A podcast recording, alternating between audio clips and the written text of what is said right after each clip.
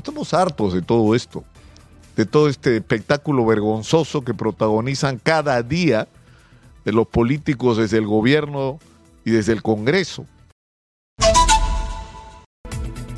Estamos viviendo tiempos difíciles, no solo por lo que ustedes ya saben, no tengo que decírselo, ¿no? O sea, la crisis de inseguridad, la crisis económica y la tremenda incertidumbre política, ¿no?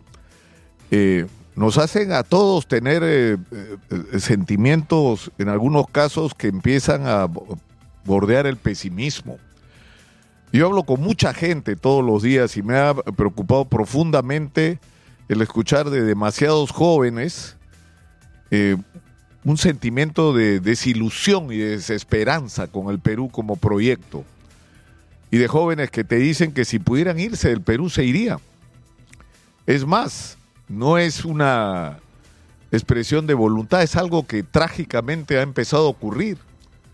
Muchos jóvenes están yendo del Perú y lamentablemente se están yendo aquellos que han tenido la posibilidad de acceder a ciertos niveles de educación y que significa no solo, además de una señal de decepción, una pérdida de talentos que necesitamos para construir el país del futuro.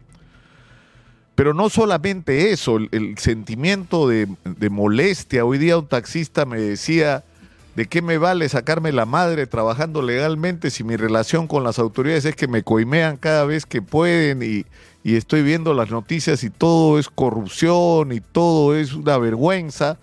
Eh, mejor volverse delincuentes, porque al final igual quedas impune, ¿no? Porque no recibes el castigo que mereces. Eso es lo que siente mucha gente. Una persona me decía, eh, eh, sintiéndose mal, porque es una persona de fe, de que por momentos le provocaba que a los políticos, a los congresistas, a los ministros les ocurra que le maten o le secuestren un hijo para que vean lo que está viviendo la gente común en el Perú, todos los días. Entonces yo creo que, que el, el, sentimiento además compartido es de hartazgo, ¿no es cierto? Estamos hartos de todo esto, de todo este espectáculo vergonzoso que protagonizan cada día de los políticos desde el gobierno y desde el Congreso. Y, el, el, sentimiento es que si pudiéramos echarlos a todos, los echamos, pero la gran interrogante que aparece ahí es por quién lo reemplazamos. Y una vez más se repite la historia del Perú en que la gente empieza a buscar salvadores, ¿no? ¿Quién nos va a salvar? ¿Quién va a ser el Milei, el Bukele peruano? El Fujimori, dicen algunos, ¿no? Y yo creo que ahí es donde empezamos a perder la perspectiva y equivocarnos otra vez. Porque lo que necesita el Perú hoy no es una persona. Estamos equivocados si pensamos que la solución es una persona iluminada que nos va a... No. Lo que necesitamos es compartir un plan del país que queremos construir. De cómo nos imaginamos el Perú de acá a 30 años y de todo lo que vamos a hacer para pasar de la realidad que tenemos hoy a ese sueño que queremos cumplir de los pasos que tenemos que dar en cada momento y del papel que cada cual debería cumplir en esta etapa de la historia nacional. Y yo creo que para hacer esta reflexión, de estar claros en qué queremos los próximos 30 años, tenemos que ser capaces, en primer lugar, de hacer un balance con la cabeza fría de qué es lo que tenemos de bueno y qué es lo que tenemos que corregir y qué es lo que tenemos que hacer de lo que no se hizo. Y eso tiene que partir de una comprensión de cuál es la razón de por qué estamos como estamos. Y yo quiero aprovechar este momento, si me permite, señora Magariño, para, para tratar de recordar muchas cosas que yo he tratado en algunos momentos nadando contra la corriente de, de que entendamos y compartamos.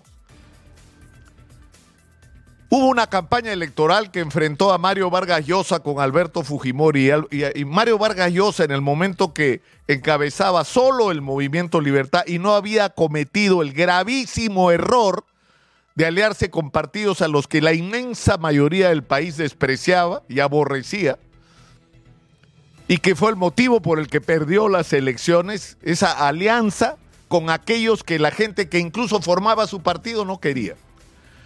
Pero el movimiento Libertad, con todos los efectos de sus excesos liberales, logró reclutar a gente que nunca antes había hecho política y que tenía para aportar a la sociedad su experiencia en cada uno de sus ámbitos de acción, ideas claras sobre lo que había que hacer en, cada uno de estos sectores, integradas en un gran proyecto de país. Y eso fue lo que le dio el poder al movimiento Libertad, la fuerza de las ideas, de tener claro algo que quieres hacer. Puedes estar de acuerdo o no. Esa no es la discusión, sino si tienes una idea de qué es lo que quieres hacer. Y el poder de esas ideas ha sido tan importante que fíjense ustedes lo que ha pasado Fujimori que dijo que no iba a hacer el shock y que hizo toda su campaña electoral y que ganó la presidencia por primera vez con el voto del APRA y de la izquierda, porque fueron el APRA y la izquierda los que hicieron presidente Alberto Fujimori el año 90, decidió Alberto Fujimori no cumplir su promesa electoral, sino robarse el programa de su contendor electoral, Mario Vargas Llosa.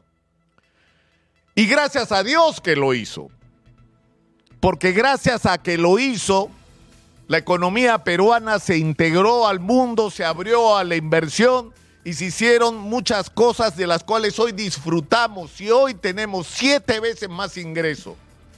Si hoy estamos en la posición que estamos como país es gracias a que el señor Fujimori se robó el programa de Vargas El problema es que se lo robó mal. Porque lo hizo mal, porque no era suyo, porque no le salía de la cabeza, sino salía de cabezas ajenas. Entonces, ¿qué, qué, qué es lo que falló en ese momento? ¿No? Falló que, que no, el proyecto económico de abrir la economía fue una apertura de la economía sin tener una estrategia propia como país qué es lo que queremos construir. Y permitió, por ejemplo, que la explotación de los minerales terminara siendo la exportación del mineral en su forma más primaria. Estamos exportando piedras.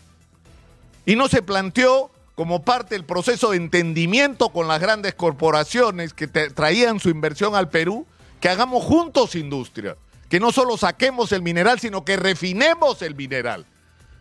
Y que iniciemos en el Perú un proceso de industrialización. En ningún momento les pasó por la cabeza y si les pasó lo olvidaron. Y testimonio de esto ha dado Guido Penano sobre cómo se desindustrializó el Perú en esa época. En segundo lugar, no hubo una política de reforma del Estado.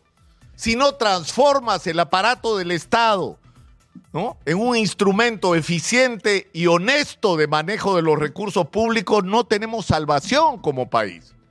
En tercer lugar, no se hizo una reforma del sistema de justicia.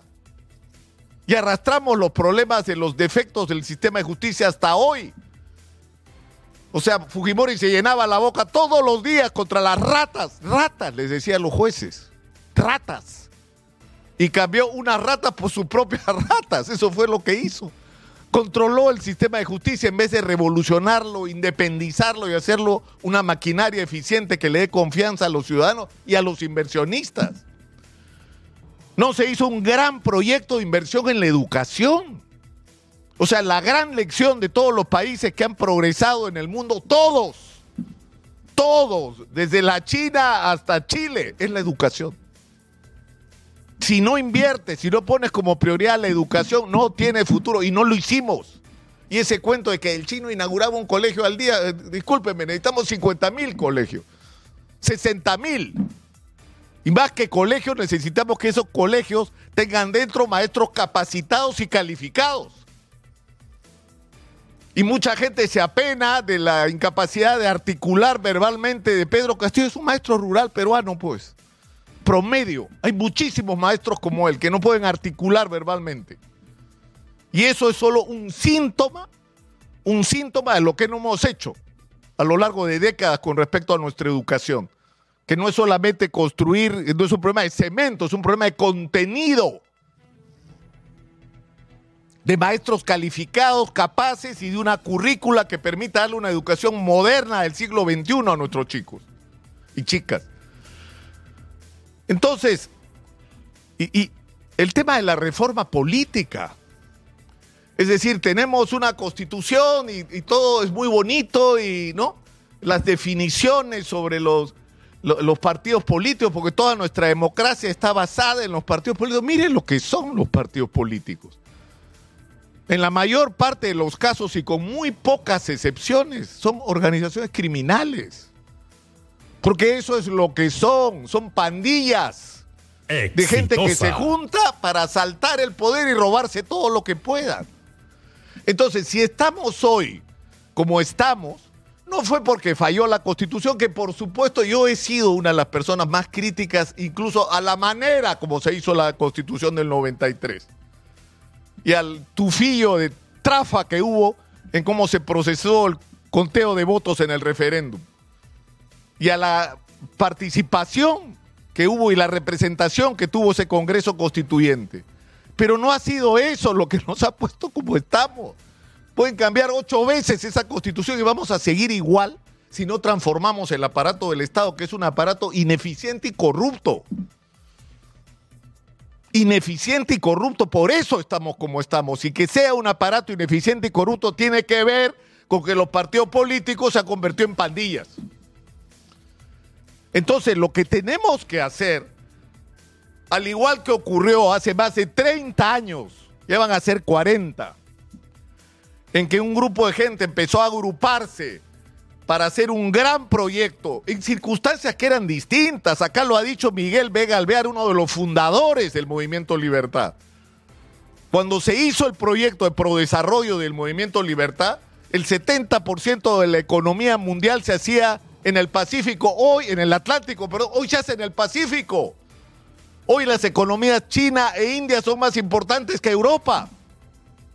Y hoy nuestras posibilidades ya no son solamente tenemos mineral, tenemos agricultura, tenemos turismo, no, tenemos la puerta hacia el Pacífico. La puerta, somos la puerta de entrada a este mercado gigantesco.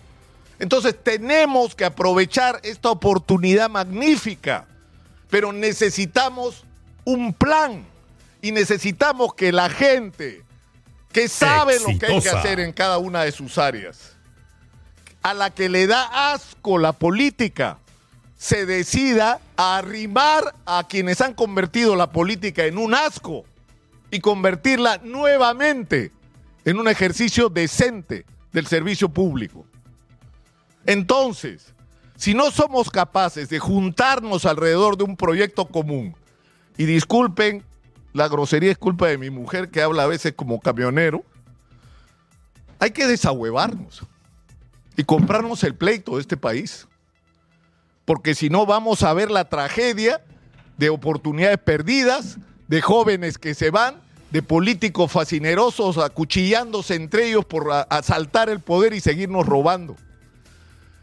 Y será responsabilidad nuestra, será responsabilidad de nuestra inacción, de nuestra constante queja pasiva frente a nuestra desgracia y nuestra negativa a asumir un rol activo en cambiar las cosas. Y yo creo que cada uno tiene que ser capaz de plantearse el papel que va a cumplir en este proceso urgente de transformación del país que hay que hacer. Y yo creo, sinceramente, que discusiones como que y el candidato a la presidencia lo resolverá la gente, porque eso es uno de los problemas que hay que resolver necesitamos no partidos construidos alrededor de un pendenciero pendenciera que quiere ser presidente. No, señor. Tenemos que construir un movimiento alrededor de ideas, de planes de largo plazo, donde quien sea el representante en cada momento del cumplimiento de esos grandes objetivos lo decida la propia gente en elecciones primarias abiertas. Que no sea una rifa como es la repartición de cargos en la política peruana hoy. Exitosa. En fin. Y además dense cuenta de una cosa. Acá ha habido mucha guerra entre Fujimori. Esto es otra cosa que hay que terminar. Fujimorismo, antifujimorismo. O eres fujimorista o eres acá eres de un lado o eres del otro. No hay espacio para nada que no sea agruparse en alguna de las pandillas. Bueno, a mí no me da la gana de ser de ninguna de las pandillas y yo creo que eso les pasa a la inmensa mayoría de peruanos. que no nos sentimos representados. Y fíjense lo que ha pasado. ¿ah? Los más eh, bocones, radicales, antifujimoristas, a la hora que han llevado al gobierno, ¿qué han hecho? Seguir la política de Fujimori. ¿Y saben qué es lo peor? Ni siquiera lo han hecho para bien, en el sentido de recoger las cosas que había que sostener porque eran adecuadas, el Banco Central de Reserva, la apertura de la economía, lo que quieran. Pero no han cambiado nada. No han hecho ningún aporte, no han hecho ninguna corrección. Han sido simplemente administradores del Fujimorismo. Han sido Fujimoristas y Fujimori. Desde Alejandro Toledo hasta Pedro Castillo, incluyendo a la señora Dina Boluarte y lo que queda de gobierno de ella. Entonces yo creo que, que al final de lo que tenemos que ser conscientes es de que esto no da más y que nadie nos va a sacar de esto sino nosotros mismos. E insisto, cada uno tiene que reflexionar en estos días finales del año en cuál es el papel que cada uno se va a asignar a sí mismo en este momento tan crítico de nuestra historia. Y me incluyo en esta reflexión. Me incluyo en esta reflexión. Soy Nicolás Lucar, esto es Hablemos Claro, estamos en Exitosa, la voz que integra al Perú, 95.5 de la FM en Lima, estamos en el canal 34 de Movistar.